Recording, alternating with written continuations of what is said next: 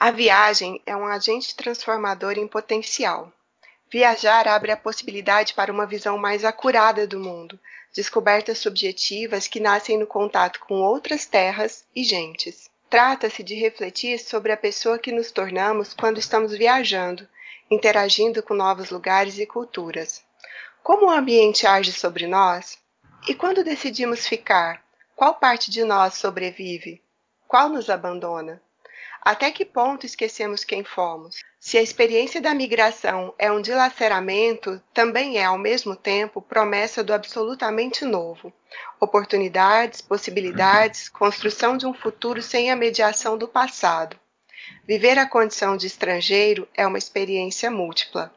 A forma como o indivíduo percebe-se nessa condição contribui para o êxito da imigração ou o fracasso e o retorno. Lorelei Garcia. O programa de hoje traz como convidada a Cíntia de Paula, que é psicóloga, ativista pelos direitos das pessoas migrantes e presidente da Casa do Brasil de Lisboa. Cíntia, muito obrigada por topar participar aqui no Meia Taça, nesse programa que a gente vai falar basicamente sobre migração e mais especificamente a migração do Brasil para Portugal. Obrigada, Camila, pelo convite. Eu que fico muito feliz de poder uh, estar aqui, participar e falarmos um pouquinho desse tema que tanto nos interessa e que tem tantos tantos voos e tantos campos para explorarmos, né? É verdade. A Cíntia está acompanhada de um bom vinho, porque em Lisboa já são mais de oito da noite. Como aqui em Goiânia o calor é muito e são quatro da tarde, esse programa infelizmente não dá para eu brindar com ela. Mas brindamos mesmo assim. Isso, isso, no pensamento. Eu aqui é... você aí. Cíntia, eu não sei se, se você sabe, é uma curiosidade que quando eu estava pensando o programa, eu queria falar. Ah, primeiro eu não lembro se eu dei os créditos aqui do trecho que eu li. Você lembra? Eu não falei de quem é, eu falei? Sim, eu sim. Uhum, Ai, ótimo. É da Lorelei Garcia, que é uma professora maravilhosa que estuda migração transnacional. É, a Cíntia foi uma das pessoas que eu conheci em Lisboa logo que eu cheguei a Portugal, uma das primeiras pessoas. E foi um contato muito produtivo, muito positivo, porque eu sentia é, reconhecida nela uma série de dores subjetivas que eu estava vivendo, né? Eu estava acho que com três meses só de migração e um acolhimento mesmo na fala, na preocupação em ajudar. Então, é, é com muita gratidão que eu fiz esse convite até para te contar sobre isso e agradecer agora publicamente. Ah, que lindo, que bacana. E sabe que acho que uma das grandes coisas que a gente aprende ao migrar e também é, das mudanças da nossa vida são as somas, né? E é interessante, Camilo, tanto que você também me inspirou com a sua tese a dar continuidade aos meus estudos e a iniciar o doutoramento. Ah, e... fico muito feliz.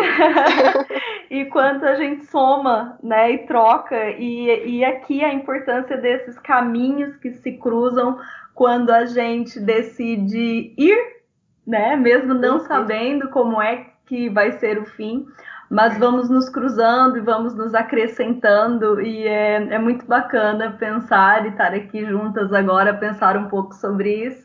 E quanto que às vezes a gente não sabe que pode ter influenciado positivamente, né, umas às outras. É, tocar e uma é vida é da bom. outra, né? Uhum. Cíntia, eu vou começar colocando uma, um fenômeno que eu vi acontecer quando eu já estava retornando para o Brasil, em 2018. É, eu me lembro de várias matérias jornalísticas colocando essa nova onda migratória do Brasil para Portugal e fazendo reportagens com um tipo muito específico de imigrante, que é esse que tem condições de fazer o trabalho remoto, é, que o valor das rendas não pesava no bolso e que estava super bem em Portugal porque pesava a questão da segurança em comparação com grandes centros aqui do Brasil e a disponibilidade também do uso de serviços públicos e do lazer. Mas a gente sabia que não era bem assim, né? Que o grosso dessa onda migratória não era bem esse perfil. O que, que você tem observado aí em Lisboa? Como é que está esse movimento? Como que essas pessoas estão sendo recebidas? Sim, é uma reflexão muito interessante, Camila, que eu faço diariamente, né? Não só enquanto dirigente e trabalhadora de uma associação de imigrantes, uh, mas também enquanto migrante, né? E o que eu sinto é que, de fato, nós tivemos uma mudança da nossa comunidade em Portugal. Eu diria até que foi começou essa mudança ali no início da questão do, do, impeachment da presidente Dilma e depois com toda a questão política e econômica do Brasil, que transformou um pouco a nossa chegada. Uhum. Mas, do meu ponto de vista, está muito longe de ser o que os jornais fizeram questão de divulgar, tanto no Brasil quanto aqui também em Portugal, de uma migração muito mais rica, vamos dizer assim, né? De uma uhum. classe social mais. mais uh, privilegiada. É Sim. claro que esse grupo que não vinha com tanta frequência para Portugal começou a vir no nosso, na nossa percepção, né? Uhum. Começou a, a, principalmente a habitar regiões como o Conselho de Cascais.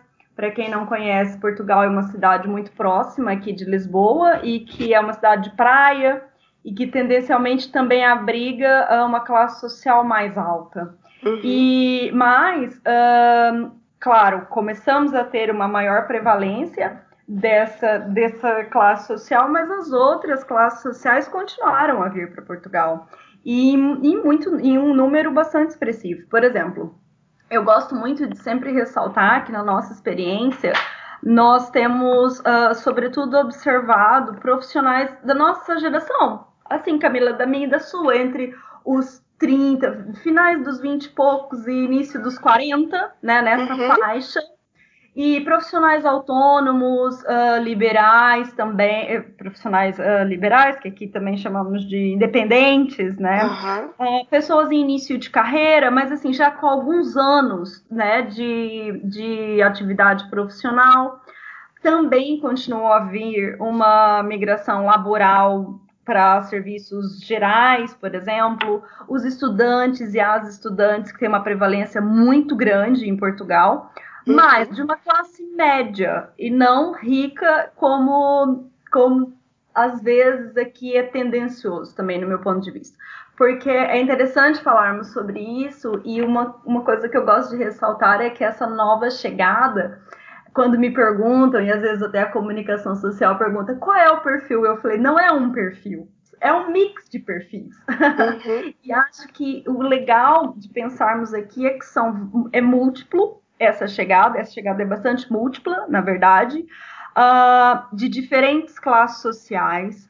E uma coisa que ficou muito clara agora com a situação inédita né, que estamos a viver da, da situação do Covid-19 é, a grande fragilidade da nossa comunidade, e aqui mostra que grande parte das pessoas que vieram nos últimos anos não são de classes sociais tão altas assim. São trabalhadores e trabalhadoras, têm claramente, no nosso ponto de vista, uma qualificação mais alta, comparado aqui à migração dos anos 2000, né? Uhum. Assim, que não é tão somente laboral com menos qualificação. Uh, qualificação eu digo de nível superior, porque eu acho que, uma, sei lá, há profissões que são que é qualificação, né? Que também podemos questionar o que é qualificação. Sim. Mas ah, quando falo qualificação é ter o ensino superior concluído, ou mestrado, uhum. ou doutoramento.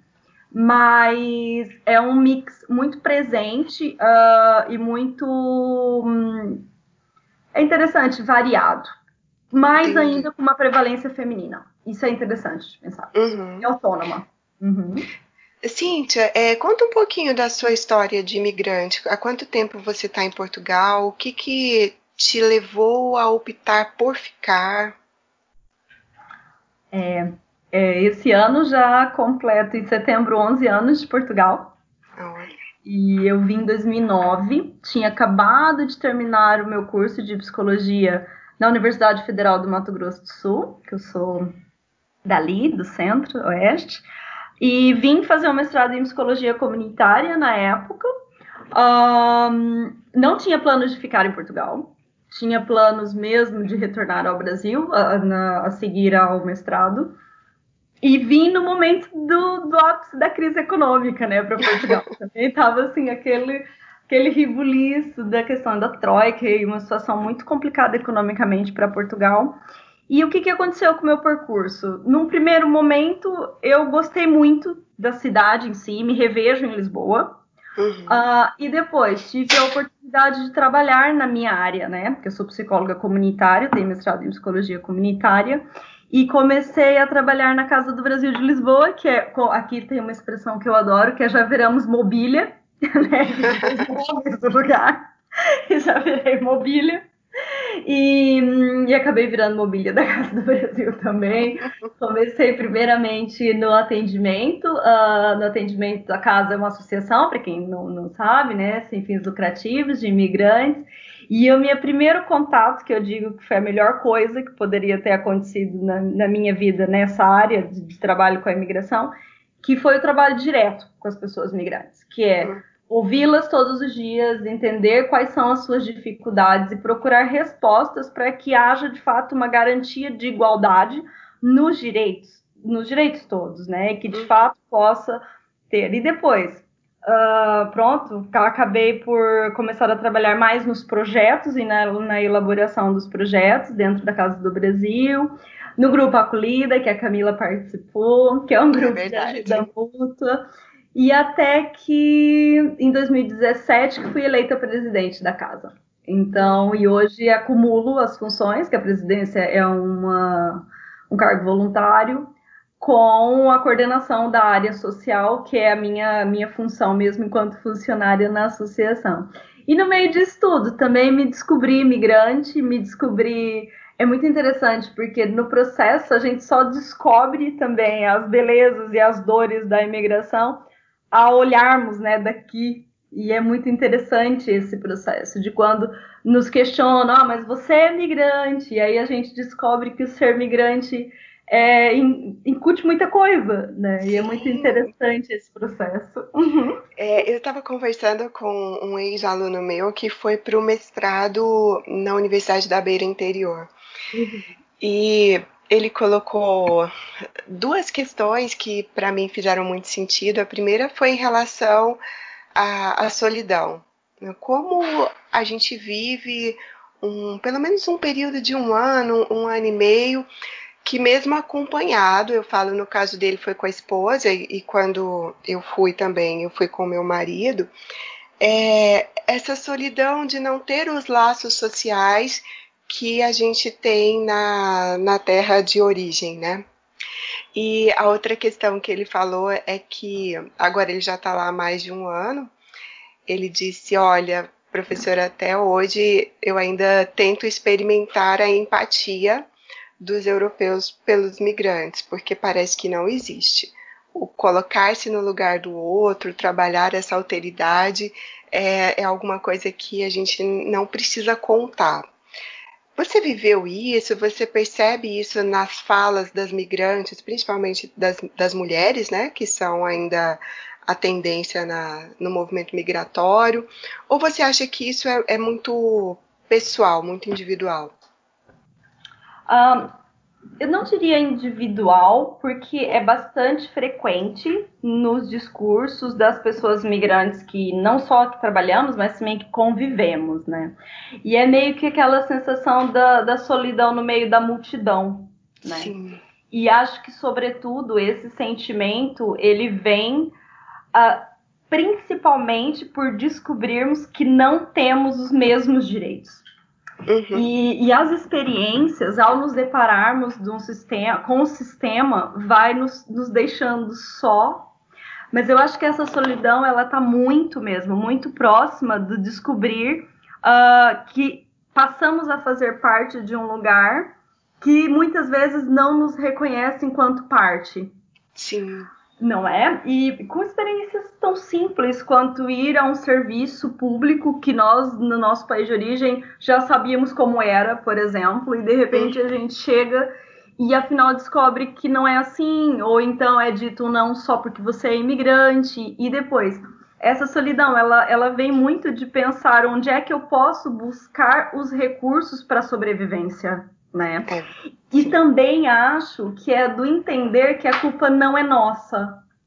Que, e essa, é, esse entendimento, às vezes, dessa separação do que é meu e do que é um sistema que pode vir a ser discriminatório, que, que pode vir a ser xenófobo e racista e não só, que pode simplesmente não estar tá ainda preparado para olhar todas as pessoas, independente de onde veio, da cor da pele, do estatuto uh, imigratório ou econômico, que essa pessoa tem os mesmos direitos. E aqui é interessante porque eu, eu sinto, e é uma leitura que faço, que esse sentimento de solidão, ele às vezes também é confundido, Camila, com o sentimento de impotência, sabe? Sim. Porque a gente sente impotente diante do sistema.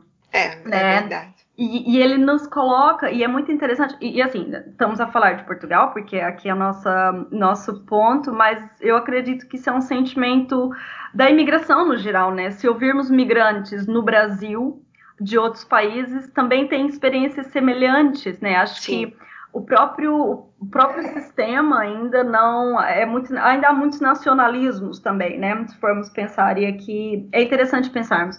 E eu gosto muito de falar sobre, sobre essa questão da, da solidão. E quando falamos das mulheres, que aqui é, é foco também nosso, eu, enquanto ativista também feminista, é algo que me interessa muito, porque a mulher brasileira, em especial, em Portugal, e não só, mas falando de Portugal, a gente se descobre no, num imaginário que muitas vezes não sabíamos antes de sair do Brasil. Isso é. nos, nos traz ainda mais sofrimento né? Uhum. Porque de fato existe um simbolismo ainda muito presente na cabeça da comunidade portuguesa de que a mulher brasileira uh, é fácil ou está mais disponível, mais suscetível até a assédio.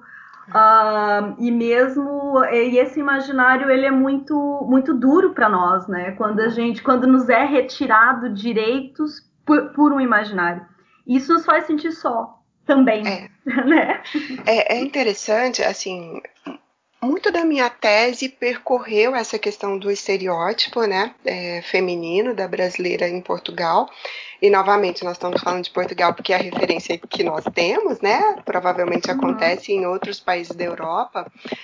Mas eu, eu lembro que de início como eu tinha lido algumas coisas, mas mesmo assim ainda estava no plano teórico e no, no que é só o, o, o, meu imaginário, né? Quando eu cheguei, comecei a perceber esse tipo de olhar, porque eu cheguei é, sozinha, o Marcos só foi dois meses depois, e eu percebia na, em algumas atividades comuns, do tipo pegar um táxi ou conversar com uma pessoa pela primeira vez, né, com um português ou uma portuguesa, uhum. sempre aquela necessidade de, de me categorizar. Então, ok, eu sou migrante, eu sou brasileira e eu estou fazendo o que em Portugal? E aí parece que quando eu colocava o, o doutoramento, eu ia para um, um outro lugar, né? um, um, estatuto social um pouco diferente. Exatamente. E, e, é bem dentro disso, né? Não é aquela que veio então para trabalhar é, em casa de alterne ou para roubar o marido. Então, quando sabiam também que eu era casada, que meu marido é brasileiro, as coisas começavam a, a tomar um outro, um outro rumo na, nas relações. Mas é muito ruim, porque eu percebi que várias vezes eu me policiava no sentido de que roupa eu iria vestir para sair sozinha que não chamasse atenção. E normalmente eu sou uma pessoa que, que usa roupas bastante sóbrias e clássicas, e essa preocupação me veio. Eu falava, gente, mas por que, que eu tô fazendo isso, sabe? Uma tentativa mesmo de é, não sofrer com isso, né? Nossa, Camila, é tão verdade. Eu estava aqui percorrendo os meus 11 anos e pensando quantas vezes eu também fiz isso. E, e não só isso de nos policiarmos, mas também, por exemplo, de às vezes não querer falar em determinados lugares para não Sim. perceber a nossa é. nacionalidade, não é? Porque e... o, nosso sotaque nos entrega, né? Não tem é. como disfarçar. Não é a gente foi embora para Londres e vai falar inglês, e mesmo uhum. se o meu uhum. inglês for ruim, eu passo, sei lá, por italiana, por francês, o que for. É, é, é, o brasileiro, de acordo com os portugueses. é, e tem toda uma. A, a, partir do momento que se identifica, tem, vem toda uma categorização depois desse momento, né? É. E assim, e principalmente, tipo, eu, você, que temos feno, fenotipos uh, que pode passar por outras nacionalidades, né? Sim. E é muito interessante quantas vezes eu ouvi, nossa, mas você nem parece brasileira. E nesses momentos é que eu comecei a pensar o que era ser brasileira. Sim. Eu lembro das primeiras experiências de ouvir isso e ainda não compreender. Eu, assim, eu vim mesmo, eu tinha 22 anos, já nem me lembro quantos anos que era, 23. 23 anos quando cheguei lá do meio do mato, do Mato Grosso do Sul, tipo, nunca na vida que eu ia imaginar. tipo, essa consciência do que é ser uma mulher brasileira em Portugal, ela estava muito longe para mim, sabe? Uhum. E foi muito interessante que também, talvez, o fato de ser feminista me protegeu muito, uhum. no sentido de identificar né, as opressões, e não só as questões do machismo e, e, e da misoginia, mas depois ir entendendo que não era só isso que também a minha nacionalidade acrescentava, que também outras questões iam acrescentando, né? E é muito interessante, eu estava te ouvindo e pensando quando é que a gente descobre o que é ser mulher brasileira fora do Brasil, né? E é. o que é ser uma mulher brasileira em Portugal.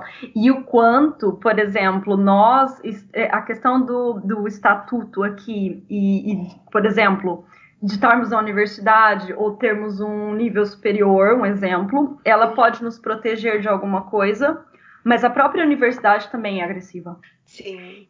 E ela também nos questiona de outras coisas. Por exemplo, o nosso português. É Quantas pessoas migrantes, Camila, a gente ouve do Brasil falar no, nos projetos e, e cê, você acompanhou e, e não só, que as pessoas relatam comentários super agressivos, tipo até de professores dentro da sala de aula dizer assim, olha, esse artigo foi escrito em português do Brasil, não leiam, tipo coisas desse gênero, leiam a versão em inglês, sabe? Ou então mesmo de dizer, eu não aceito trabalhos escritos com português variante do Brasil.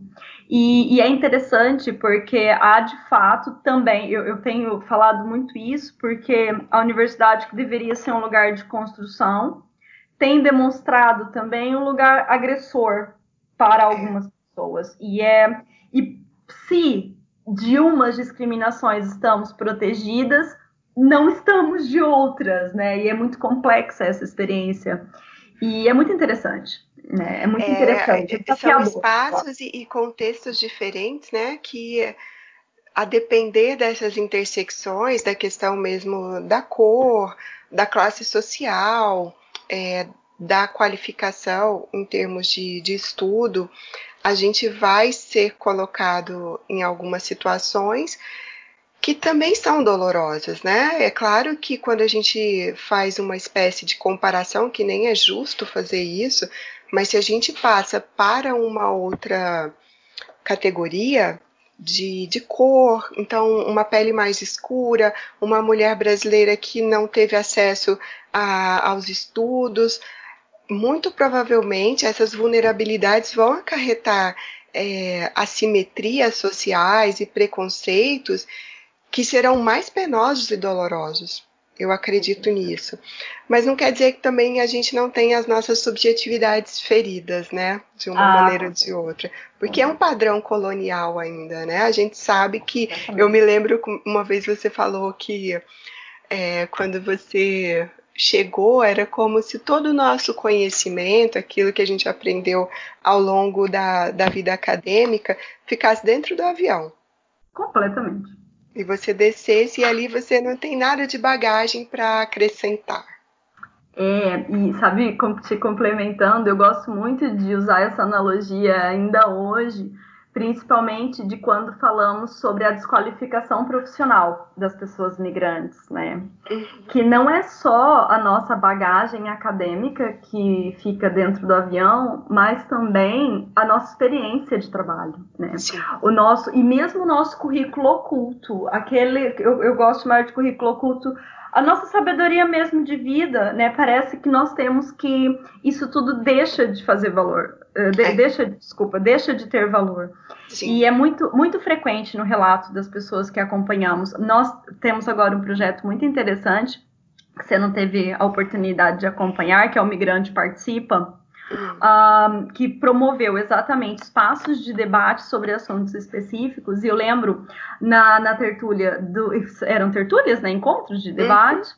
que uma migrante cirurgiã dentista, ela colocou, por que, que não valorizam o que eu fui?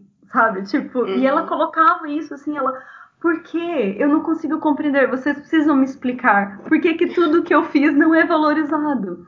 E, e, foi muito interessante aquele, e esses trabalhos de grupo são especiais e são maravilhosos, porque a partilha da experiência né, vai ajudando a gente a compreender que é um problema estrutural e não um problema pessoal. Individual, né? Individual. É e é muito verdade isso. E, e aqui uma coisa que é, é legal de pensarmos, que, por exemplo, no meu caso, e os recursos, e aqui há algumas, algumas não, pesquisadoras mais modernas que falam muito das, de quais são as agências né, que nós uhum. utilizamos, uhum. principalmente dentro dos estudos de gênero.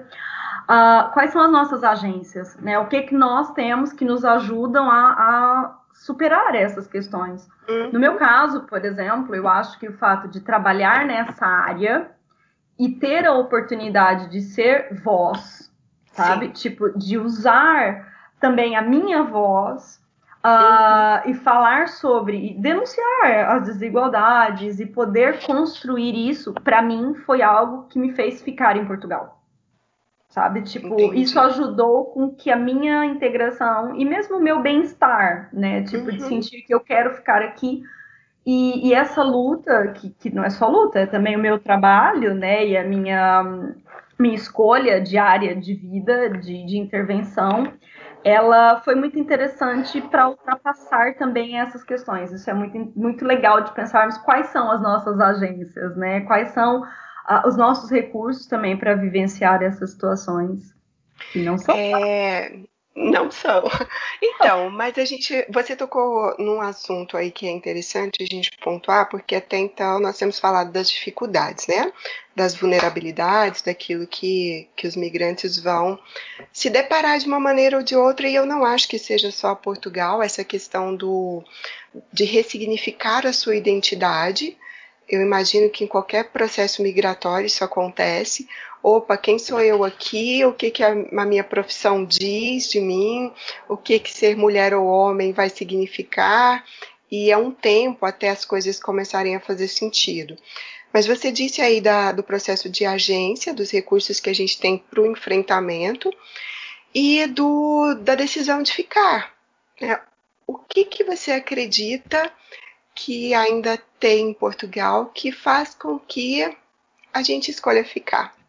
Uhum. Eu concordo com tudo que você disse, partilho das mesmas opiniões. E acho que muitas coisas, muitas coisas. Eu, eu acho é que os processos são individuais. Aí sim, sim. são uhum. individuais. Até porque nós vamos encontrando, nos encontrando também nesse caminho, sim. né? Tipo, o, acho que aqui nós também não podemos deixar de pensar que o processo de imigração é um processo de crise seja de um bairro para o outro, seja, eu costumo dizer, principalmente no, nos grupos de nos grupos de ajuda mútua, é mudar de São Paulo para o Rio de Janeiro é difícil. Mudar do, de, de um continente para outro também é. Não é? E o que que nos faz ficar? Eu acho que aquilo que a gente vai também colecionando como uma coxa de retalhos ao longo desse percurso Uhum. também, eu acho que o nosso nível de consciência das dificuldades e esse balanço com as coisas positivas vai nos ajudando a criar casca mesmo, né? É verdade. E vamos entendendo esse processo, não é? E há quem não consiga.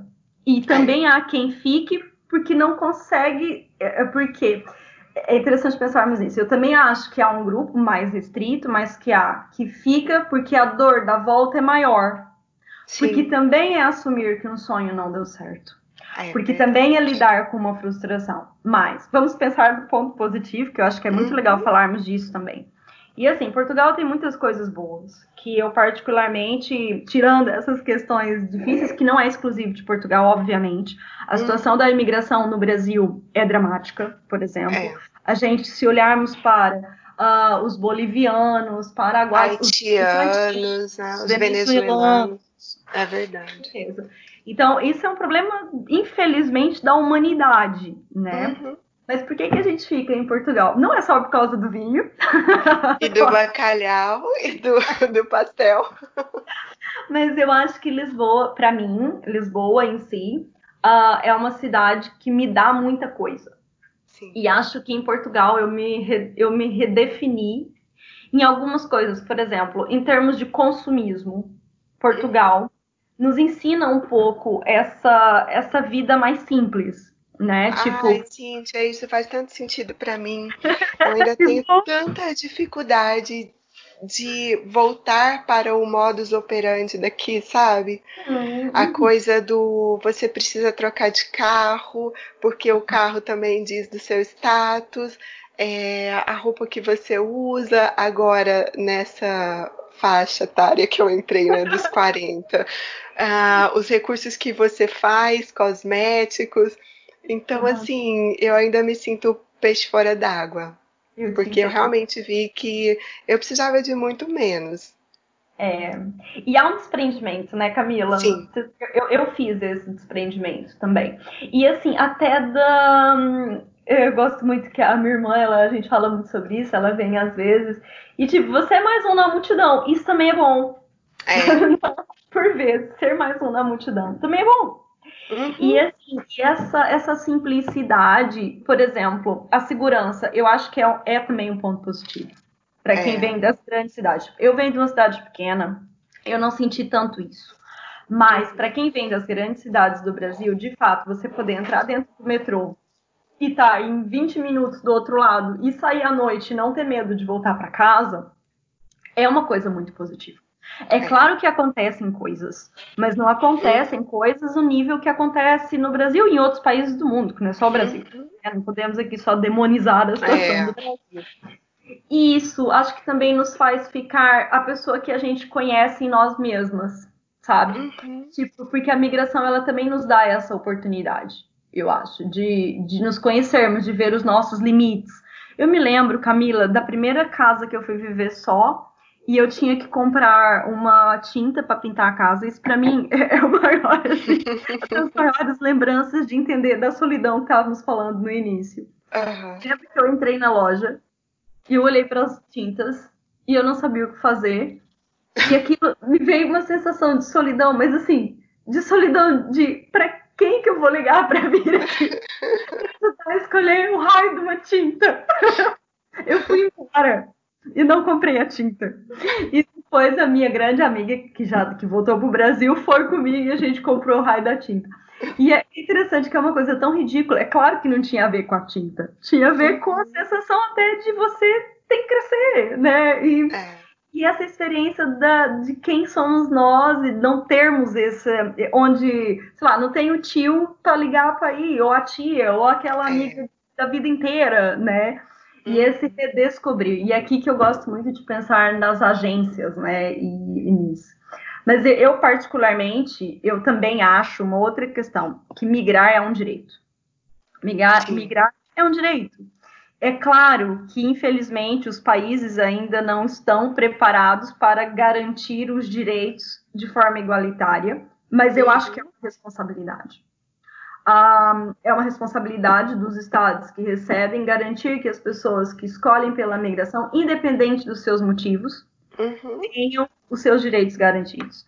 E aqui é interessante que pensarmos nisso também, né? Também como um processo que não é só nosso, que é um processo de um mundo globalizado, ainda mais hoje em dia, né? Que, é. que nos transforma nisso tudo. Ah, é muito lindo falar com uma psicóloga, porque entende tudo dessa subjetividade que a gente vivencia e que às vezes não consegue verbalizar. Mas eu tenho certeza que a gente vai ter outros, outros bate-papos, porque eu tenho aí uma curiosidade até pessoal de entender depois, passada esse período do isolamento social, a questão da pandemia, da xenofobia. Então já fica o convite. Pode contar Tá comigo. aceito, né?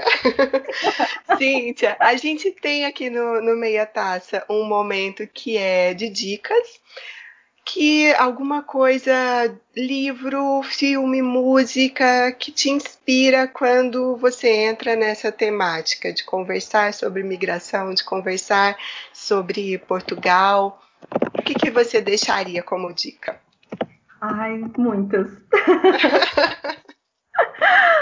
Acho que tem muita coisa boa. Tem um, um, filme maravilhoso de um de José Barahona, que é um realizador também próximo da Casa do Brasil, uma pessoa que a gente admira e gosta muito, que é o Steve em Lisboa e Lembrei de Você.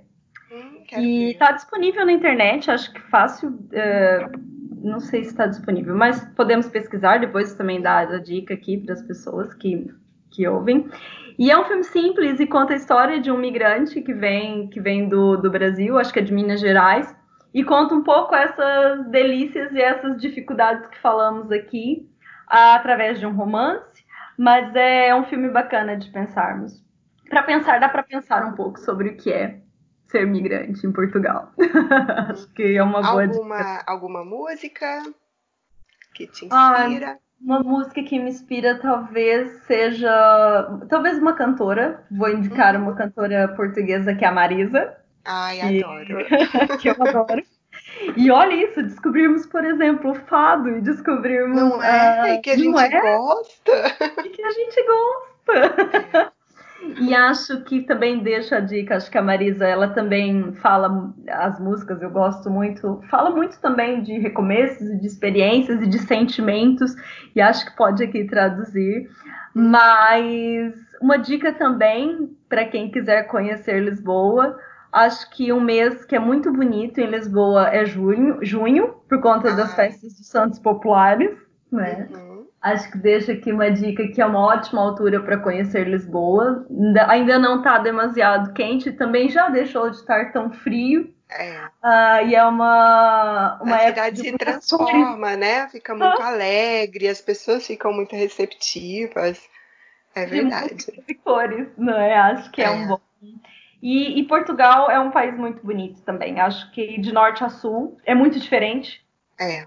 Poucos quilômetros temos campo, poucos que depois ali alguns quilômetros tem, temos praias maravilhosas. Maravilhosa. uma comida maravilhosa e Uhum. vinhos maravilhosos. Então acho que para quem gosta de comer e beber como eu, Então, depois a gente faz um programa também só sobre comer e beber em Portugal. adoro. Podem contar. Né?